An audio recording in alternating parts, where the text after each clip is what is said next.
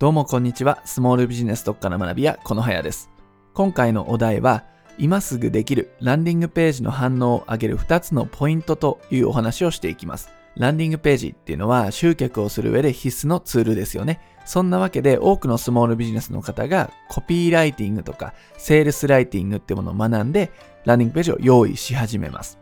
で多くの場合、テンプレートっていうものがね、世の中にはたくさん配られていますので、それで作っていくわけですよね。で、それで、いざ告知を開始するという流れになります。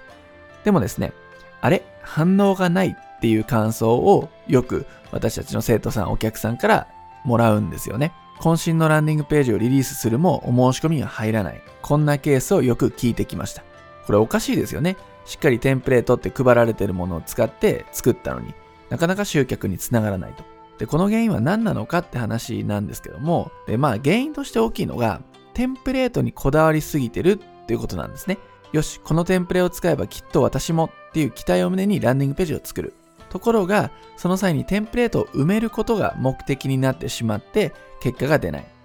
こんなことよくあります。なんで原因としてまとめると、テンプレに依存してるってことが挙げられます。で、ランディングページを使って成果を出すために必要なのが、まあこれ基本中の基本なんですが、読む人の気持ちっていうものを考えるっていうことです。読む人を第一にランディングページを作ると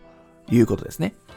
なぜなら、ランディングページの目的は申し込みを得ること、まあ、登録を得ることだからですよね。だから読み手側の気持ちに寄り添って文章を書いていかなければいけません。でも、いざ作り始めると、こう一生懸命になるがゆえに、自分のことばっかになってしまって、お客さんのことって忘れちゃいがちなんですね。で、今回はそのお客さんの気持ちに寄り添って、お客さんに刺さるメッセージを作るための2つのポイントっていうのをお伝えするんですが、そのポイントをお話しする前に、あるエピソード、これ参考になるのでお伝えします。で、これは私の女性の友達が美容室を選んでる時の話なんですけども、どの美容室がいいかななんてこうランチをしながら、その女性友達から相談されたんですよね。まあ、自分で決めなさいってところが本音なんですけども、まあ、一緒に美容室選びを、ま、雑談がてら付き合ったわけです。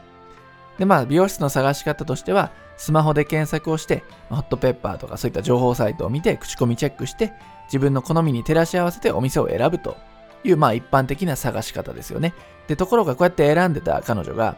どこがいいかわからないって非常に悩んでいたんですよね。引きも切らずにこう、ウェブページ、美容室のページっていうのが出てきますんで、結局なんかみんな同じように見えて、私にどれが合ってるのかわからないなっていうことで悩んでいたんです。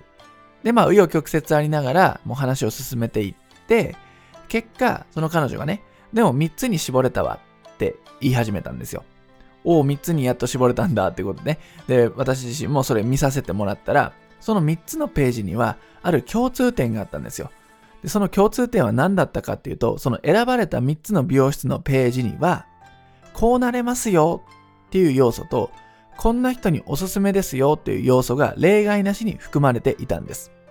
こうなれますよっていうのは未来像ですね。こんなイメージです。でこんな人におすすめですよっていうのは適正ですね。ここがしっかり書かれていたんです。で、これって私たちの商売でも同じことが言えます。つまりどういうことかっていうと、そのページに書かれていた具体的未来像、そして自分に本当に合っているかっていう適性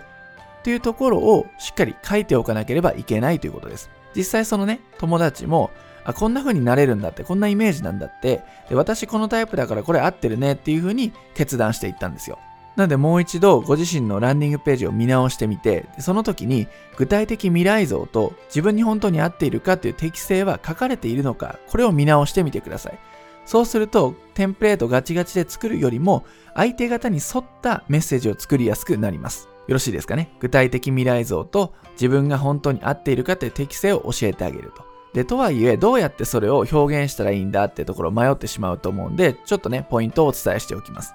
一番簡単なのは、お客さんの声を見せることなんですね。具体的な未来像として既存のお客さんの声を集めるということがまず一つできます。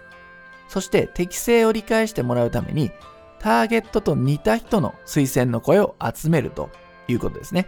もちろんターゲットっていうのはね、その商売によって決めておかなければいけないので、そのターゲットに似た推薦の声を集めておく。こうすることでお客さんが勝手にイメージしてくれるんですね。さっきの友達のように勝手にそういう風に解釈してくれるんですね。お客さんの声集めることで具体的な未来像とか適性っていうのを表現できますので、まず最初の一歩としてお客さんの声集め、推薦の声集めっていうところから始めてみてください。この2つの要素をお忘れなくということですね。はい。ということで最後までお付き合いいただきありがとうございました。